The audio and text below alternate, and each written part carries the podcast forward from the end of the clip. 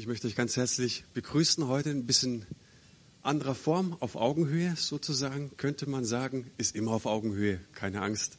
Auch euch natürlich, hey, liebe Gospelhaus-Familie, liebe Zuschauer am Livestream, schön, dass ihr mit dabei seid. Ähm, ja, ich habe jetzt den Vorteil, zu dem, das, diesen Vorteil teilen wir zu Hause, ganz gemütlich da, so. Und das Thema des heutigen Tages lautet Entschleunigung.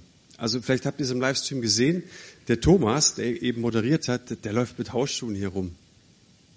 Ich habe dann gemerkt, dass ich ziemlich unpassende Socken heute Morgen anhab.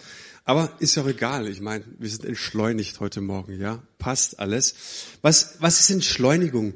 Ähm, Im Englischen ne, steht da das Wort Downshifting. Fand ich auch ziemlich cool. Downshifting. Oder wir könnten es auch mit der Jugendsprache ausdrücken. Das heißt dann, ähm, chill mal deine Basis. Ja? Ist deine Basis gechillt heute Morgen? Chill your base im Englisch, ne? Und es bedeutet eigentlich, und es ist so eine Strömung, die kommt aus Amerika, das ist so der Weg raus aus den Alltagszwängen, der Weg raus aus der Konsumgesellschaft, ähm, die wir eigentlich für selbstverständlich halten. Und selbstverständlich natürlich, ich gebe dir recht, alle fundamentalen ähm, ähm, konservativen äh, Evangelikalen sagen jetzt, das ist aber kein biblischer Begriff. Ja, gebe ich dir recht, aber ich bin davon überzeugt, Jesus hätte ihn auf jeden Fall gebraucht, weil er spricht allen, eigentlich an allen Ecken und Enden von dieser Entschleunigung. Und ich habe mir jetzt zwei Gäste aus unserer Familie eingeladen. Ihr dürft gerne nach vorne kommen. Das ist die Nancy und der Klaus. Und ich wollte Sie zu einem ganz, ganz wichtigen Thema interviewen, nämlich zum Fasten. Sie haben am Anfang des Jahres davon berichtet, dass Sie eine Woche fasten. Und da dachte ich mir erst, Mensch, sind die verrückt, ne? So, und dann hat mich das so angesprochen, dass Sie mich mit da mit reingezogen haben in Ihre Machenschaft, ne? Ich habe dann auch eine Woche gefastet und ich habe mir gedacht, hey, ähm, ja, erzählt doch mal so ein bisschen, was war euer Antrieb, was war die Herausforderung des Fastens, was, wovon habt ihr profitiert, ähm, wie hat Gott zu euch gesprochen? Erzählt doch mal ein bisschen. Ja, also wie Manuel schon erzählt hat, wir haben gefastet über Silvester ähm, eine Woche lang und ähm, wir haben das schon öfters gemacht oder ich schon dreimal. Nancy, mit Nancy habe ich es zweimal gemacht. Und ähm, Fasten ist einfach eine super Sache, um sich wieder, wie Manuel schon gesagt hat, ein bisschen zu erden, ein bisschen zu wieder auf seine ähm, auf seine Basis zurückzukommen. Ja. Für mich ist Fasten so ein bisschen ähm, dieses Jahr auch gewesen, bisschen, also ganz viel ähm, Demut und Solidarität. Ich habe einfach ähm, gedacht, ich muss jetzt mal wieder hungern ähm, und du merkst ganz einfach, ähm, wie gut es uns geht, wenn wir jeden Tag den Kühlschrank voll haben und wir jeden Tag äh, zum Einkaufen fahren können und uns einfach ähm, bedienen können. Ne? Und wie viele Menschen auf unserem Planeten haben nicht diese Möglichkeit. Die haben sogar teilweise Durst, weil sie kein sauberes Wasser haben. Und ähm, das hat einfach ähm, einen Perspektivwechsel bewirkt in mir, einfach mal wieder zu schauen, ähm, ähm, oder zu sehen, wie gut es uns geht, wie privilegiert wir leben. Ähm, das war dieses Jahr ähm, bei mir auch ein Thema beim Fasten. Jetzt lasse ich Nancy ein bisschen erzählen. Ähm, wir haben vor, vor zwei Jahren auch zusammengefastet und wir haben es damals genannt, ähm, eine Reinigung der Festplatte. Weil äh, manchmal im Alltag bist du so voll, so, so gestresst, hast so viele Probleme und Sorgen. Und wir haben wirklich eine Auszeit gebraucht und das haben wir so gemacht. Ich glaube, der, der, der Klaus war total begeistert vom Fasten ähm, und hat ge gut gemeint mit mir. Ich, ich wäre nie im Leben, ich hätte das nie alleine geschafft. Aber er war so begeistert und ich dachte, ich muss auch mitmachen. Er macht es eigentlich für mich. Dann ähm, mache ich mit. Und ähm, vor zwei Jahren haben wir schon gehungert und, und es war ein Leidensweg. Am Anfang, die ersten zwei Tage sind hart, aber dann geht's. Dann, ähm, und diesmal war ganz anderes. Also zwischen äh, Silvester und die ersten Tage im Jahr. alle haben erzählt, was die am, am Silvester zum Essen machen und, und wir hatten nur Tee und Saft. Äh, ich hatte keinen Hunger. Also diesmal war kein Challenge. Also es hat mir nicht gekostet. Mir hat es ein bisschen gefällt. Also ich hätte gern ein bisschen mehr gelitten. War nix.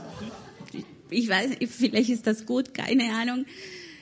Auf jeden Fall ähm, hatte ich von Anfang an so eine Freude. Also ich bin aufgestanden, jeden Morgen habe ich gesungen und getanzt. Ich habe mich selber nicht erkannt. Was ist mit mir los? Ähm, so viel Freude auf einmal äh, habe ich, ich. Ich freue mich schon im, im Alltag, aber nicht so umsonst, also kostenlos irgendwie.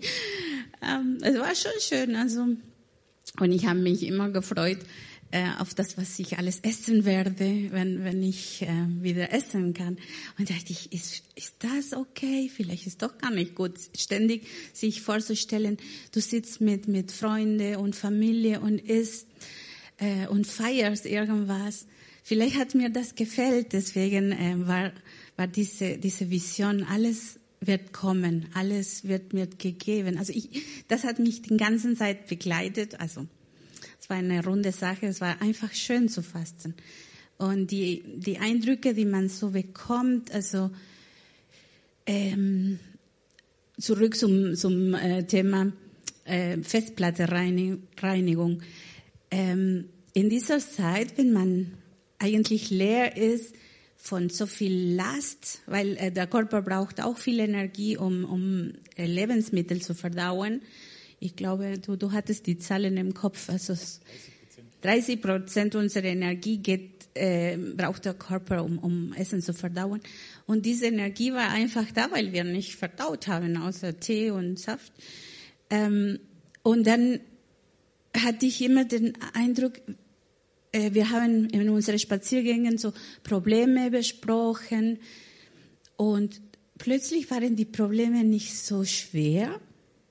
Da dachte ich, aha, vor drei Tagen war, war für mich das unerträglich und heute sehe ich als eine leichte Sache, irgendwas stimmt hier nicht. Ist das wegen dem Fasten? Weiß ich nicht, vielleicht. Habe ich mich gefreut, also noch mehr Freude. Ähm, und dann müsste ich eine Entscheidung treffen und ich bin so eine Person, oh ja, tagelang, ja oder nein, blau oder, oder rot, schwarz oder weiß. Ich, ich, ich drehe durch und ich, ich, bis zum letzten Sekunden treffe ich die Entscheidungen vielleicht falsch, weil ich, ich mich nicht entscheiden kann. Und, und jetzt beim, beim Besprechen waren, hat der Klaus so Ideen gehabt und die Entscheidungen fielen so leicht wie, ja, wir rutschen oh, auf, auf dem Eis. Äh, wir sind immer im, so im, in der Winterlandschaft spazieren gegangen. Es war alles so, so hell, so schön, so klar. Die Gedanken waren klar, weil ähm, irgendwie, ja, die Festplatte reinigt sich. Ja, also Fasten gibt auch Kraft und es gibt Ruhe. Wenn man das ähm, müsst euch überlegen, ähm, wie Nancy schon gesagt hat, der Körper hat eigentlich mehr Energie, weil er weniger verdauen muss. Und ähm, klar, du nimmst keine Nahrung auf, aber du, die Energie kommt aus deinen Reserven, die du hast. Also du brauchst dir da keine Sorgen machen, dass du da jetzt ähm, schlapp und schwach bist. Die ersten zwei Tage ein bisschen. Und ähm, diese Ruhe und diese Zeit, die du hast, kommt auch zum Beispiel daher, du musst kein Frühstück richten, du musst nicht kochen, du musst nicht abspülen, du musst nicht zum Einkaufen fahren und den Kühlschrank wieder auffüllen. Und du hast einfach am Tag mehr Zeit, um zum Beispiel zu lesen, um zu beten, um in die Bibel reinzuschauen. Du hast mehr Zeit, um dich ähm, mit ähm, Dingen zu beschäftigen, die normalerweise liegen bleiben. Ja? Und du kannst doch mal in den Keller gehen, mal aufräumen ähm, oder ins Gospelhaus gehen und die Bühne umbauen oder so Sachen machen. Das funktioniert auch, wenn man fastet. Und ähm, das haben wir dieses Mal sehr schön erlebt und sehr gut erlebt. Und ähm, ich habe unheimlich viel Kraft erfahren dieses Mal beim Fasten. Ähm, eine Kraft, die ich so im Alltag oder im normalen Leben gar nicht gespürt habe. Und ähm, es hat mich ähm, schon von Anfang an, ähm, diese Motivation war einfach da, um diese Woche zu fasten und Kraft zu, und diese Kraft zu spüren und diese Kraft auch dann weiterzugeben. Und ähm, es war für mich einfach eine wunderbare Erfahrung. So, ich habe mich gefühlt, wie wenn ich mit Jesus in der Wüste unterwegs bin und allen ähm, dem, also allem widerstehen kann und alles bewältigen kann und alles schaffe. Ja. Und das war einfach ein, eine schöne Zeit und ähm, ich kann es nur jedem wünschen und ähm, euch dazu motivieren, das auch mal auszuprobieren. Das ist eigentlich wunderbar. Vielen Dank für die Einblicke. Äh, ich bin mir sicher, dass ihr auch bereit seid, Rede und Antwort zu stehen, wenn, wenn ihr Fragen habt. Ja, äh, ja ähm, gebt doch denen mal einen ganz, ganz herzlichen Applaus. Vielen Dank. Genau. Äh, was ich so bemerkenswert fand äh, in diesen Fastentagen, dieses wirklich, du bekommst ein Gespür dafür, dass du ein bedürftiges Wesen bist, ja, und, und dass du was brauchst und dass du äh, viele Dinge ähm, auch immer wieder kompensierst mit, mit Essen, mit Genussmitteln. Äh, und die Erfahrung ist deswegen so interessant, dass es dir jetzt nicht jemand verbietet, sondern dass du es dir selbst verbietest. So, und, und das ist ein gewisser Widerstreit, aber ich finde es schön. Also du kannst ganz viele innerliche Beobachtungen machen während dem Fasten ne? und sagen, ich verzichte jetzt einfach mal ganz bewusst. Ich greife jetzt nicht auf die Mittel zurück, mit denen ich mich sonst immer wieder besänftige oder befriedige, sondern ich verzichte jetzt einfach mal. Und das tut dem Körper unglaublich gut, auf jeden Fall. Und natürlich auch der Seele und seinem geistlichen Leben vor allen Dingen. Genau. Entschleunigung. Und ähm, wir hatten jetzt vorhin im Worship-Part nur zwei Lieder, ganz bewusst, weil wir jetzt noch ein Lied abspielen, das ist äh, vom Samuel Harfst. Und dieses Lied trägt den Titel Mein letztes Hemd. Und ich dachte, dieser Song, der passt ganz gut zum Thema. Also, entschleunigt euch, lehnt euch zurück, schließt die Augen und hört einfach mal zu.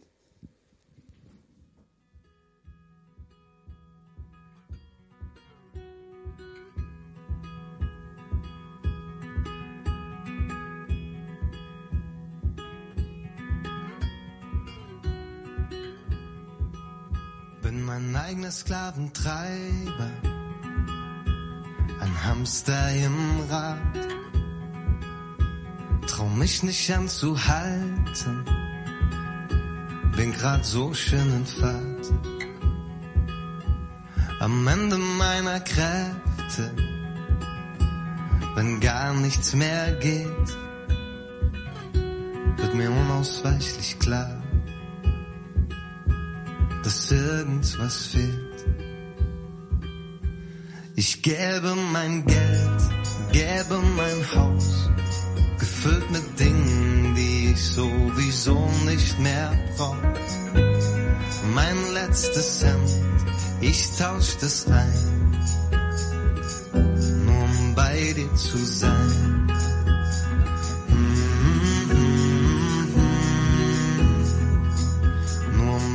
dir zu sein.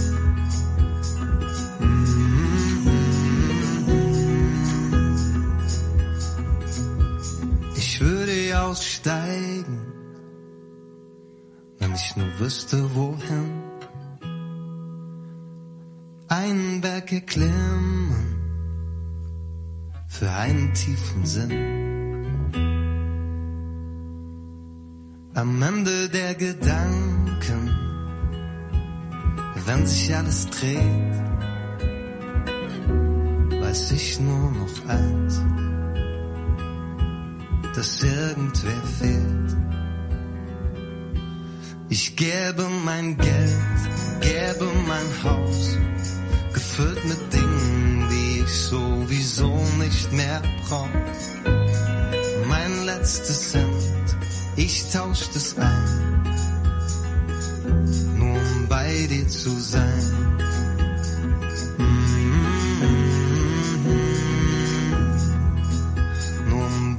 zu sein. Mhm.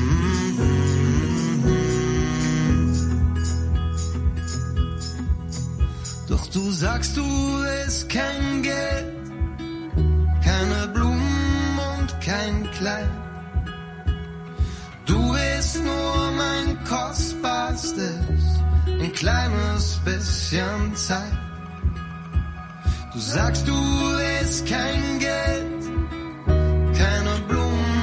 und kein Kleid. Du willst nur mein kostbarstes, ein bisschen meiner Zeit. Ich gäbe mein Geld, gäbe mein Haus, gefüllt mit Dingen, die ich sowieso nicht mehr brauch. Mein letztes Cent, ich tausch das ein, nur um bei dir zu sein.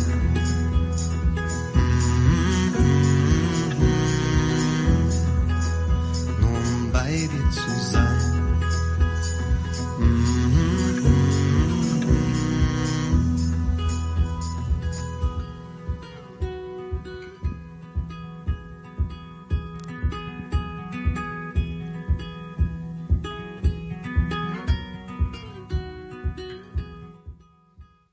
Nur um bei dir zu sein. Ähm, warum, warum die ganze Übung, warum die ganze Predigtreihe Lifestyle, Lebensstil? Weil es letzten Endes darum geht, dass, dass Jesus uns ruft, ihm nachzufolgen und ein Leben in seiner Gegenwart zu führen. Und wir wollen uns Gedanken darüber machen, gerade in diesem Monat, was steht uns dabei im Weg, was können wir umräumen. Und es geht hier nicht um Hauruck-Aktionen, hier geht es auch nicht um eine Oberflächenkosmetik oder zu sagen, hey, ähm, äh, so, eine, so eine Ethik, äh, die, die sagt, welche Knöpfe muss ich drücken, Äh, ja, so, wo ist der Knopf, den ich finden muss und dann kommt's. Es, wenn wir mit Jesus leben, geht's nicht um gefundene Knöpfe, also es geht um Lebensstil. Es, es geht darum, dass wir Dinge loslassen, dass wir Dinge neu ergreifen und dass wir uns verändern, verwandeln. Vielleicht kennst du die Geschichte der goldenen Gans. Der erste, also die, die Gebrüder Grimm haben, haben mir die Geschichte erzählt. Der erste, der diese Geschichte erzählte, der lebte vor bereits 2500 Jahren. Das war der Dichter Aesop. Und er erzählte die Geschichte, dass ein Bauer die goldene Gans gefunden hat und siehe da, er stellte fest, die legt ihm tatsächlich jeden Tag ein goldenes Ei. Wahnsinn. Er lässt es auch schätzen, also tatsächlich pures Gold. Glücksgriff. Nicht? Das geht eine ganze Weile so und irgendwann mal denkt er sich, da müsste doch eigentlich mehr rauskommen, oder nicht? Also wenn ich das Ding aufschneide, da müssten noch ganz viel goldene Eier drin sein. Das macht er und wenn du drei Jahre alt bist, bist du noch gespannt drauf, was jetzt geschieht. Wenn du erwachsen bist, dann wirst du wahrscheinlich, selbst wenn du die Geschichte nicht kennst, erahnen, dass in der Gans natürlich keine goldenen Eier mehr drin waren. Und die Geschichte, die predigt so förmlich zu mir, weil sie mir eigentlich erklärt, was ein entschleunigter Lebensstil, ein Lifestyle like Jesus bedeutet. Es bedeutet, ich habe natürlich auch den, den Faktor Eier im Blick. Und es wäre ja traumtänzerisch, wenn wir jetzt rausgehen und sagen, was wir leisten, was wir erbringen. Ähm, das zählt überhaupt gar nichts mehr. Natürlich zählt es. Aber ich habe zum Zweiten auch den Faktor, den produzierenden Faktor im Blick. Die Gans. Wer ist denn die Gans? Du, ich. Wir sind die Gänse. Die Gans ist unsere Gottesbeziehung. Wie oft streichen wir Dinge, weil wir es nicht unter den Hut bekommen? Wie oft schlachten wir die Gans, unser Glaubensleben, unsere Beziehung zu Jesus, weil wir es einfach nicht geregelt bekommen, unseren Alltag? Die Gans ist unsere Ehe, sind unsere Freundschaften, sind Dinge, die wirklich zählen und wichtig sind. Und entschleunigter Lebensstil bedeutet, ich habe beide Faktoren im Blick. Ja, das, was auch am Ende rauskommen soll. Und es ist auch schön, wenn ich mein Haus bauen kann. Es ist ja auch großartig, wenn ich mir Dinge leisten kann, aber nicht auf den Kosten meiner Gottesbeziehung. Nicht auf den Kosten meiner Selbst und meiner Ehe. Jesus sagt uns, was hat ein Mensch denn davon, wenn ihm die ganze Welt zufällt, er selbst dabei aber seine Seele verliert? Er kann sie ja nicht wieder zurückkaufen. Das finde ich einen interessanten Gedanken, weil das ist eine Frage, die er stellt. da braucht es keine Antwort drauf, stimmt's? Es ist blödsinnig, wenn wir die ganze Welt gewinnen, dabei uns aber selbst verlieren. Das heißt, ich brauche die Balance. Und deswegen ist auch immer wieder wichtig zu fragen, in solche bewussten Zeiten zu gehen, wo ich mich rausnehme, wo ich mal ein Wochenende ins Kloster gehe, eine Fastenwoche mache. Und, und die Frage, bin ich eigentlich mit meinen Bedürfnissen auch in, in, in, in Kontakt? Ja? Spüre ich, was ich wirklich brauche? Was ist der wirkliche Mangel? Was kompensiere ich mit meiner Arbeit, mit meinem geschäftigen Treiben eigentlich Woche für Woche, Monat für Monat, Jahr für Jahr? Um was geht's eigentlich wirklich? Was ist mein Antrieb? Als ich zum Glauben kam, hat mir eine, eine Glaubensschwester das Buch des Predigers empfohlen. Ich habe das gelesen, müsste, könnte ich jedem empfehlen. Das ist ein super Buch genau zu diesem Thema. Und da heißt es mal im vierten Kapitel, zwar sagt man, der Faulpelz legt die Hände in den Schoß und verhungert. Hätte auch ein Schwabe sein können, der das erzählt.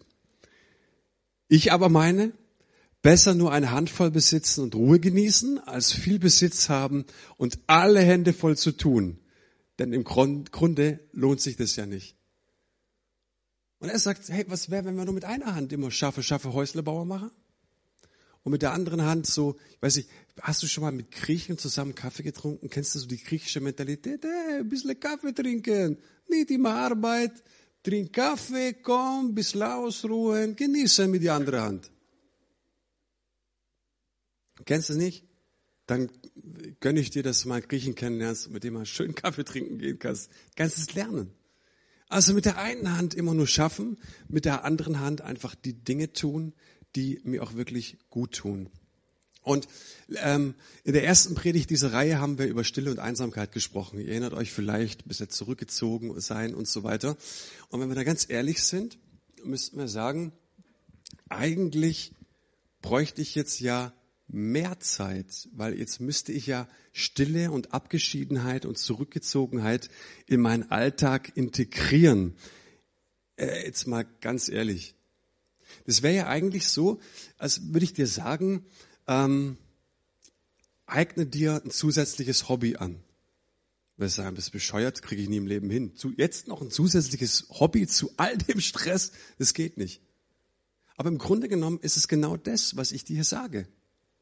Du brauchst mehr Zeit, wenn du zurückgezogen leben willst, wenn du deinen Gott suchen willst, wenn du mehr beten willst. Fakt ist doch dann aber in der Konsequenz müssten wir auch was abwählen. In der Konsequenz müssten wir sagen, wenn ich mein geistliches Leben, meine Ehe, mich persönlich nicht immer wieder opfern möchte, muss ich Entscheidungen treffen. Und das ist ein ganz, ganz wichtiger Punkt. Weil weißt du, ähm, Schnelligkeit hat was mit Erledigung zu tun. Wir glauben, wir müssten schnell sein, wir müssten die Dinge erledigen, um so ein bisschen Work-Life-Balance reinzubekommen. Weißt du, was ich meine? Ja. Aber Entschleunigung hat was mit Entscheidung zu tun. Dass ich Dinge abwähle.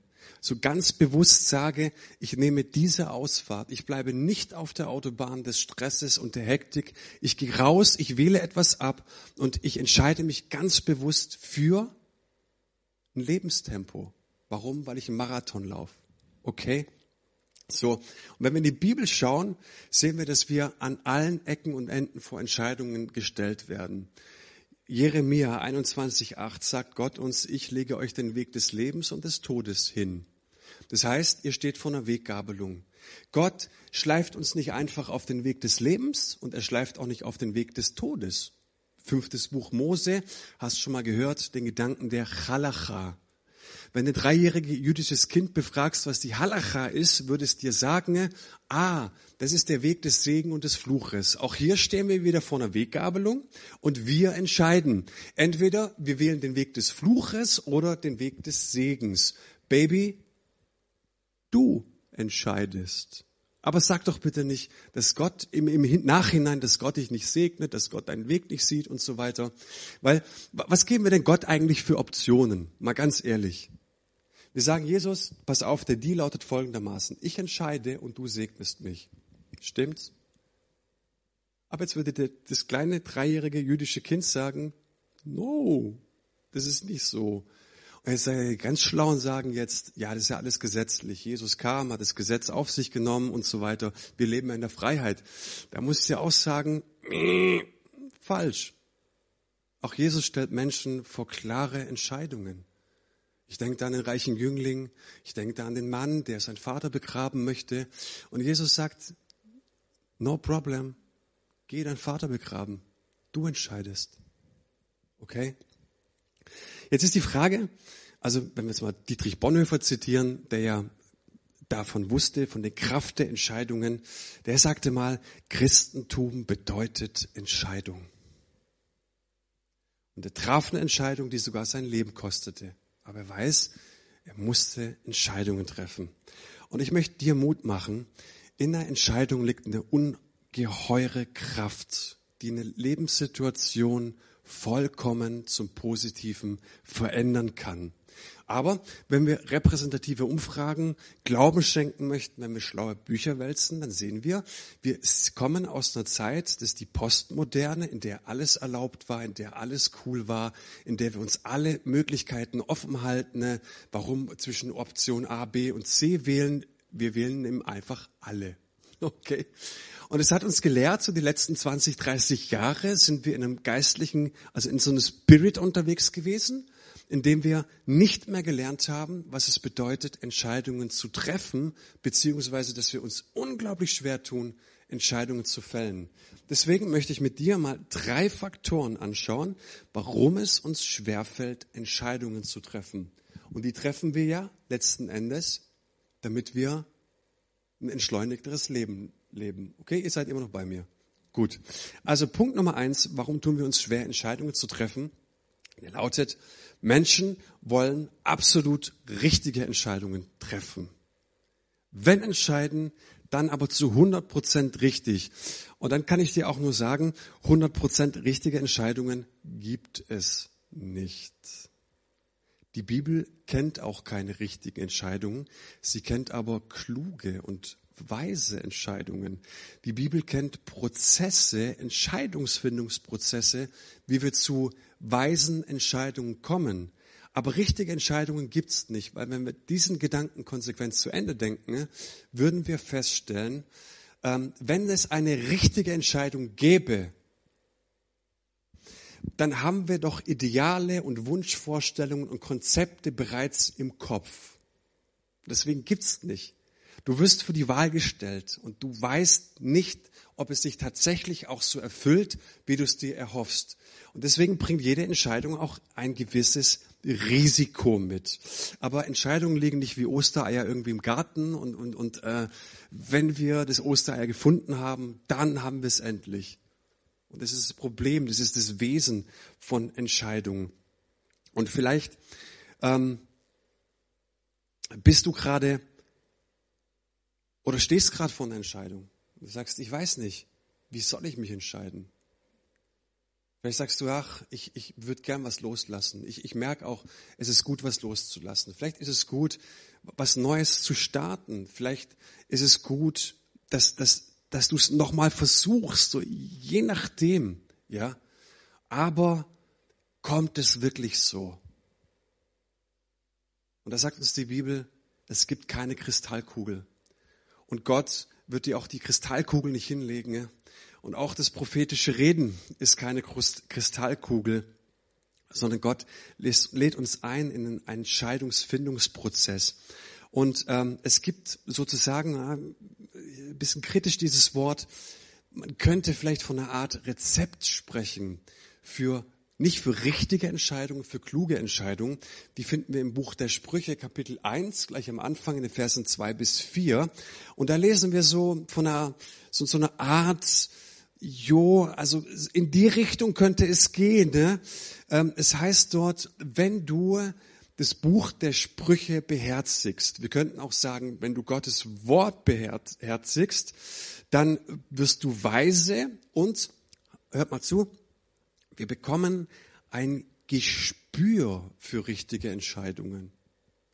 Also, wenn ich das Wort Gottes studiere, wenn ich es befrage zu manchen Lebenssituationen, ähm, ich, ich habe jetzt Gott heute Morgen nicht gefragt, welche Socken ich anziehen soll oder Schuhe. Und den Spielraum gibt er uns auch, ja. Aber ich glaube, es gibt irgendwann mal, wir kommen so in ein Terrain wie, Mensch, ist der Arbeitsplatz der richtige? Ist der Partner der richtige? Da, da würde ich dir raten, Jesus schon mit ins Boot zu nehmen, ja. Und äh, fragst du, fragst du Gott wirklich, Herr, ich habe hier eine Entscheidung vor mir ähm, und ich breite den vor dir aus. Was sagt denn dein Wort darüber eigentlich? Und wenn ich mich davon äh, für entscheide, spüre ich das auch, dass, dass das im Einklang ist mit des Vaters Herz. Versteht das so ein bisschen? Also es gibt keine 100% richtige Entscheidung, aber es gibt ein Gespür und es gibt, also für mich gibt es so vier Faktoren für weise Entscheidungen. Nicht für richtige Entscheidungen, für weise Entscheidungen. Und die haben mir letzten Sommer unglaublich geholfen. Ich stand letzten Sommer vor einer unheimlich wichtigen Frage, ob ich einen Weg gehen soll. Und was mir geholfen hat, sind so vier Faktoren. Der erste, den habe ich eben genannt, dieses Gespür, was sagt, was sagt eigentlich Gott in seinem Wort? Kann ich Gottes Wort befragen? So, das ist Nummer eins. Dann, wenn ich mich dafür entscheide, bringt es mir mehr Lebendigkeit. Das dritte ist, bringt es mir mehr Freiheit. Und das vierte, bringt es mir mehr Liebe. Ja, also dieser, dieser Faktor, nicht nur des sich Wohlfühlens und des Friedens. Frieden ist, glaube ich, auch ein ganz wichtiger Punkt. Aber sind es so Bereiche, wenn ich, wenn ich mich wirklich dafür entscheide, ist da mehr Liebe, ist da mehr Freiheit, ist da mehr Lebendigkeit? Und das kann ein starker Wegbereiter sein für ein entschleunigtes Leben. Der zweite Punkt, warum wir uns schwer tun, Entscheidungen zu treffen, ist meines Erachtens nach, mit einer Entscheidung muss ich auch immer Verantwortung übernehmen. Und das würde ich schon fast als prophetisches Wort für diese Zeit deuten. Ich muss Verantwortung mit einer Entscheidung übernehmen. Und wenn ich Verantwortung wahrnehme, dann mache ich mich immer angreifbar und ich mache mich immer kritisierbar. Okay? So, vor allen Dingen, wenn du Leuten, eine Gruppe von Leute leitest aber auch wenn ich in der Familie vorstehe, aber mir selbst gegenüber auch, ja. Ich mache mir vielleicht Vorwürfe. Ich mach, sag mir dann so, ich bleib mir selbst auch gegenüber kritisierbar. Und es gibt Menschen, die entscheidungsfaul sind, entscheidungsmüde sind. Sie wollen sich einfach nicht entscheiden. Und ich fand es interessant, dass wir heute Morgen einen prophetischen Eindruck hatten im Gebet. Ähm, das war wie so ein Bild äh, da hat Gott jemanden ein Wattestäbchen gereicht. Möchtest du ab dem Zeitpunkt mal ganz genau hinhören? Könnte es sein, dass das, was jetzt kommt, dass es für dich ist, aber dass du dich vehement gegen diesen Gedanken wehrst? Kann man mal so ganz entschleunigt drüber nachdenken, okay? Also, ich kann mich selten oder, oder äh, nie entscheiden. Und dann kann ich im Nachhinein immer kritisieren. Und die gibt's, die Leute. Entscheiden sich nicht, aber kritisieren immer. Wie kann man nur? Ja. Ah, das hätte man doch vorher wissen müssen. Aber ist ja bescheuert. Wie kann man sich so für sowas entscheiden? Oder muss das denn jetzt sein? Wer kam denn auf den Gedanken oder die Idee? Und ich sage, hey, das sind alles Schlaumeiersprüche. Das sind Schlaumeiersprüche von Menschen, die sich nie trauen, und etwas wagen. Und wir haben in Deutschland so eine Zuschauermentalität. Ja, in der linken Hand unser Nattheimer oder was auch immer dir für ein Bierchen ähm, mündet oder in der rechten Hand deine deine Fernbedienung. Und dann sitzt man so auf dem Sofa und ähm, und glauben, dass wir unseren Senf zu allem abgeben können. Ja, aber ich habe festgestellt, solche Leute müssen nie für irgendwas einen Kopf hinhalten. Nie. Ja, wie, wie einfach ist es jetzt momentan, unsere Politiker zu, zu denunzieren, zu beschimpfen und sagen, wie kann man nur so blöd sein und entscheiden? Und das finde ich ein bisschen schade, weil ich muss dir sagen, die Entscheidungen, die die treffen, die halten auch den Kopf hin. Tust du das sauer, wenn du dich entscheidest? Das macht mich ein bisschen demütig, weil ich weiß, jeder, der eine Verantwortung hat für eine Gruppe von Menschen, für ein Projekt, für, für Aufgaben, die wissen, wenn man sich entscheidet, dann ist man angreifbar, dann ist man kritisierbar und wer Verantwortung übernimmt, das verhilft dir nicht immer zur Berühmtheit und Beliebtheit. Im Gegenteil. Und das sehen wir an ganz vielen Menschen auch in der Bibel. Mein ehemaliger Pastor hat immer gesagt, everybody's darling is everybody's Depp. Okay?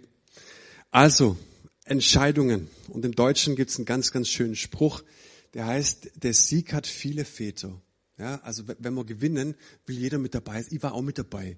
Ja, aber wenn wir verlieren, ja, diese Niederlage trägt nur einer. Immer. Es wird immer der Schuldige gesucht. Es wird immer gefragt, welchen Kopf wir jetzt rollen lassen. Aber aus der Entscheidung, die kann dir die Niederlage bringen. Immer. Wer sich entscheidet und wer Mut hat zur Entscheidung, der holt sich eine blutige Nase und ein blaues Auge. Aber genau das habe ich gemerkt, auf meinem Weg mit Jesus hat mich weitergebracht. Ja, der IBM-Gründer und Chef wurde mal nach seinem Erfolg gefragt. Flint heißt der gute Mann. Und sagt, sag mal, was ist denn dein Erfolgsgeheimnis? Wie konntest du eine der erfolgreichsten Unternehmen weltweit gründen? Und er sagt, es gibt drei Faktoren. Fehler, Fehler, Fehler. Aber ich habe jedes Mal draus gelernt. Das heißt, wenn etwas Großartiges in meinem Leben entstehen soll, und das wünschen wir uns doch auch. Ein Leben, das gesegnet ist, das bedeutet auch immer, ich kann falsch liegen mit meiner Entscheidung. Und trotzdem bin ich mir dessen bewusst, ich kann daraus lernen. Okay? So, der dritte Faktor, warum wir uns schwer tun, Entscheidungen zu treffen, ist der Faktor, jede Entscheidung engt ein. Und da möchte ich mal so ein bisschen drauf rumreiten so ganz entschleunigt mal. Jede Entscheidung engt ein. Ich glaube, wenn Gott dieser Christenheit in dieser Zeit etwas sagen möchte, ist, dann ist es das. Positionier dich. Triff mal eine klare Entscheidung. Euer Ja sein Ja, euer Nein sein Nein. Aber sich immer alle Optionen offen halten in der Nachfolge von Jesus ist nicht sein Konzept. Und wenn ich mich für etwas entscheide, entscheide ich mich auch gegen etwas. Wenn ich mich dafür entscheide, meinen Zehnten in die Gemeinde zu geben, weil ich glaube an dieses Konzept des biblischen Zehnten, entscheide ich mich gleichzeitig zu einem größten Teil, dass ich dieses Geld eben nicht für meine Vorlieben ausgeben kann. Das ist eine Entscheidung, die ich treffe. Aber ich merke nicht, dass es mir an irgendwas fehlt. Natürlich, auf jeden Fall, dieses Geld könnte ich auf jeden Fall in ein dickeres Auto stecken, auf jeden Fall. Aber ich glaube an dieses Prinzip. Kann man so ganz schleunig drüber sprechen, oder? Ich habe nicht weniger. Im Gegenteil. Aber es braucht eine Entscheidung. So, wenn ich mich dafür entscheide, und das wünsche ich mir, ich möchte auf jeden Fall eine innige Beziehung zu Jesus Christus leben. Ich merke, dieses Leben, das brennt mich aus, das macht mich müde. Dann muss ich mich für mich herausfinden, was kann ich streichen? Und dann muss ich es lokalisieren und dann muss ich es auch benennen können. Ich muss es identifizieren. Und dann muss ich es rausschneiden. Und dann muss ich es Jesus in den Tod geben. Entscheidungen, die tun weh. Aber ähm, der, der Generation Worship, wir machen so gern Worship und, und, und, und spüren und fühlen so gerne die Dinge. Und wir sagen, wenn es sich echt anfühlt, dann ist es auch echt, dann ist es Gott. Aber über was ich hier spreche, das fühlt sich scheiße an. Das ist auch so. Das ist voll der Mist. Weil ich wähle gleichzeitig was ab. Und das ist ein Punkt, weißt, wenn, wenn Jesus den, äh, den reichigen Jüngling, den hat er ja lieb gehabt. Er sagt, du, pass mal auf, ich will dir nachfolgen, wie, wie komme ich zu ewigem Leben? Sagt, du musst die Gesetze halten und so. Sagt er, du hab alles gemacht, bei mir alles top. Und er sagt, oh, ich, eine Sache, eine Sache fehlt dir noch. Ganz ehrlich, wenn du das heute jemandem sagen würdest, der wird aus der Gemeinde gehen. Jesus sagt, du pass auf, was dir fehlt, ist, dass du alles verkaufst, was du hast. Und das sagt er nicht pauschal zu jedem, aber zu dem. Verkauf alles und gib es den Armen und folg mir nach. Und die Entscheidung hat sich für den einfach nicht gut angefühlt. Gar nicht gut. Und er hat sich an diesem Tag dafür entschieden, Jesus nicht nachzufolgen. Aber was ich schön finden würde, ist, dass wir Nachfolge, dass wir Glauben an Jesus, dranbleiben an Jesus genauer definieren. Was bedeutet es eigentlich? Es bedeutet, Christentum, wir sagen es mit Dietrichs Worten, heißt Entscheidung. Und wenn ich mich gegen etwas entscheide, das bedeutet Opportunitätskosten. Und dieser reiche Jüngling hat diese Opportunitätskosten ne, für sich abgewegt und gesagt, diese Kosten sind mir zu hoch. Deswegen die Frage, ich will dir dein Häusle, dein Swimmingpool, dein Pony, dein Ferrari, dein Motorrädle, das, das rede ich dir gar nicht aus. Das darfst du alles haben. Die Frage ist nur, muss das alles sein? Und was hindert dich tatsächlich, ein geistliches Leben zu leben? Also ganz entschleunigt. Jede Entscheidung, die ich treffe, engt ein. Und wir lieben Entscheidungen nicht, weil wir merken, es engt uns ein, es beschneidet uns, es kostet uns etwas, wir müssten etwas aufgeben, wir müssten etwas opfern.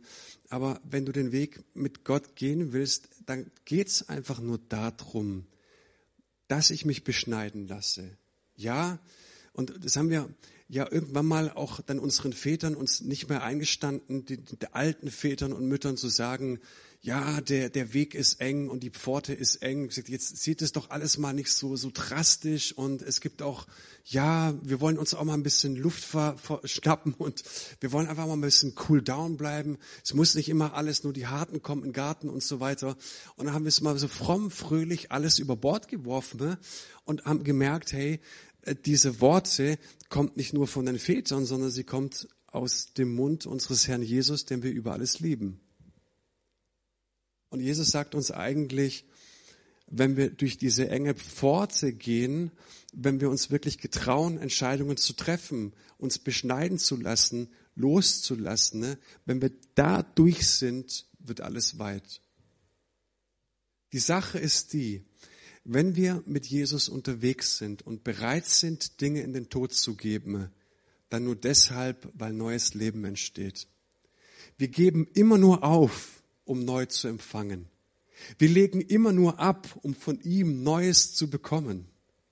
Und wer, wer glaubt, dass Nachfolge immer nur mit Verlust zu tun hat, wer glaubt, dass das Leben mit Jesus immer nur mit Verlieren zu tun hat, der möchte ich die Frage stellen, Kennst du ihn wirklich?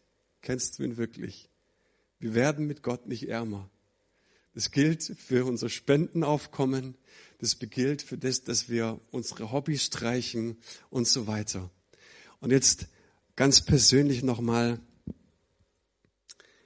wenn wir etwas loslassen, wenn wir uns für etwas entscheiden, dann müssen wir es auch betrauern. Ist tatsächlich so.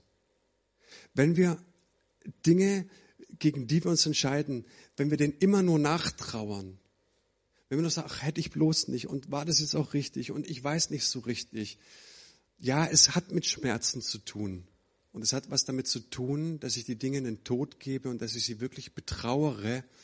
Und es gibt einen Unterschied zwischen Betrauern und Nachtrauern. Ja? Betrauer sie in Gottes Gegenwart und merke, hey, es kann etwas Neues entstehen. Aber ich glaube, Entscheidungen haben Kraft. Ich glaube, Entscheidungen helfen uns zu positionieren und dann kann sich Gott auch positionieren. Okay? Aber wir dürfen nicht damit rechnen und, und alle Entscheidungen Gott in den Schoß legen und, und, und erwarten, dass er uns segnet. Wünschen wir uns einen entschleunigten Lebensstil? Mit Sicherheit. Wünschen wir uns ein Leben mit Jesus, das voll Freude ist, das voll Glück ist, von dem wir merken, ja, das erfüllt uns wirklich? Dann kann es nicht darum gehen, dass wir jetzt Schabbat und Stille und Zurückgezogenheit noch adden an unser Leben heran, sondern es gilt es zu integrieren. Und das können wir nur tun, indem wir Dinge loslassen und uns beschneiden lassen. Deswegen, ganz praktisch, was ist deine Perle, die du loslassen musst? Und es geht ja um liebgewonnene Sachen. Weißt du, äh, um in der Fußballsprache zu bleiben, ich schaue gern die englische Liga, äh, die spanische Bundesliga ist auch ganz nett. Ähm, und wenn du mich fragen würdest, hey, was würdest du davon loslassen? Dann würde ich sagen, die französische Liga kann ich haben, juckt mich nicht. Die Ehrendevise, holländische, kann ich auch haben, Jesus. So, ich, ich habe Dinge losgelassen. Ja, Italienisch, ja, Juve interessiert mich noch so, aber Rest nicht so. Ja, was ist mit der englischen Liga? Was ist mit Barca, Spanien? Versteht ihr so ein bisschen? Wir haben alle unsere Perlen. Das sind liebgewonnene Überzeugungen, das sind Hobbys. Und ich möchte dich gar nicht, also ich bin entschleunigt. Ich hoffe, du auch. Ja. Aber was, was wäre das, was wir wirklich loslassen müssen? Und wenn wir über einen Lebensstil sprechen, dann lasst uns doch mal so einer der letzten Gedanken, die ich heute zugute gebe, von Wolf, Wolf, Johann Wolfgang von Goethe sagte mal, und solange du das nicht hast, dieses Stirb und werde, bist du nur ein trüber Gast auf der dunklen Erde. Wenn ich mich selbst begrenze, dann merke ich, es wird alles weit. Aber wenn ich immer nur ängstlich an allem festhalte und alles Liebgewonnene für mich integrieren will, dann merke ich, halte ich verkrampft an allem fest. Das macht mein Leben aber nicht weit. Das stresst mein Leben. Das engt mich selbst ein. Also deswegen hab Mut zur Begrenzung. Und wir als Gospelhaus, wir haben uns auf die Flagge geschrieben, hey, dazu gibt es uns. Das ist dieser eine Satz. Es gibt uns, weil wir wollen, damit Menschen ihren Weg mit Gott finden den Weg mit Gott finden. Das bedeutet, dass ich tatsächlich auch Dinge loslasse, in den Tod gebe, um mit ihm Leben zu finden. Du darfst anfangen. Mit jeder Entscheidung können wir mächtig daneben liegen, stimmt's? Immer. Aber soll ich dir was sagen? Umwege erhöhen die Ortskenntnisse.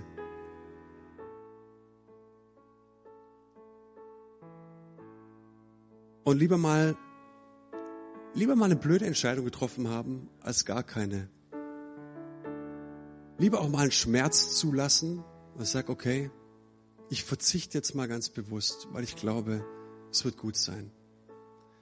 Und ich möchte für dich hier vor Ort, für dich am Livestream, vielleicht siehst du die Predigt auch erst in drei Jahren, möchte gerne für dich beten. Ich wünsche dir eine Offenheit mit dem Bewusstsein, dass Jesus dir vielleicht auch das Wattestäbchen hinhält, hinhält jetzt in diesem Moment und dass du hörst, dass Gottes Geist wirklich zu dir sprechen kann.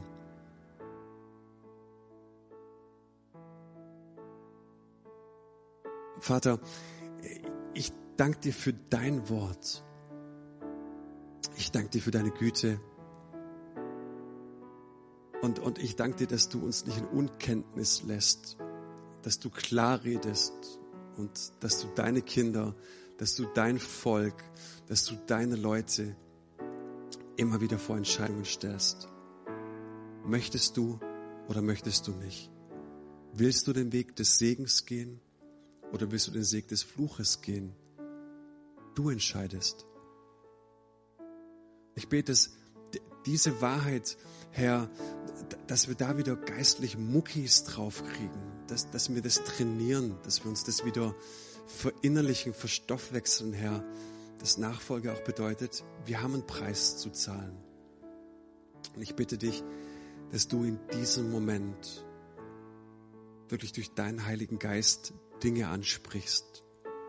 In unserem Herzen, in unserem Innersten. Und dass du uns an der Hand nimmst. Dass du uns ermutigst, die richtige Entscheidung. Nicht richtig, sondern weise und klug zu entscheiden. Danke für dieses Leben, das du für uns hast. Und mein Herzensgebet ist, dass, dass diese Predigtreihe wirklich lebensverändernd ist. Und dafür weiß ich, braucht es nicht nur nette Worte, dafür braucht es die Kraft deines Heiligen Geistes. Dafür braucht es, dass, dass unser Gott in unser Leben mit Kraft, mit Klarheit, mit Liebe kommt. Und so wollen wir dich erwarten, Herr, dass du mit Kraft, mit Liebe, mit Wahrheit zu unseren Herzen sprichst. In Jesu Namen. Amen.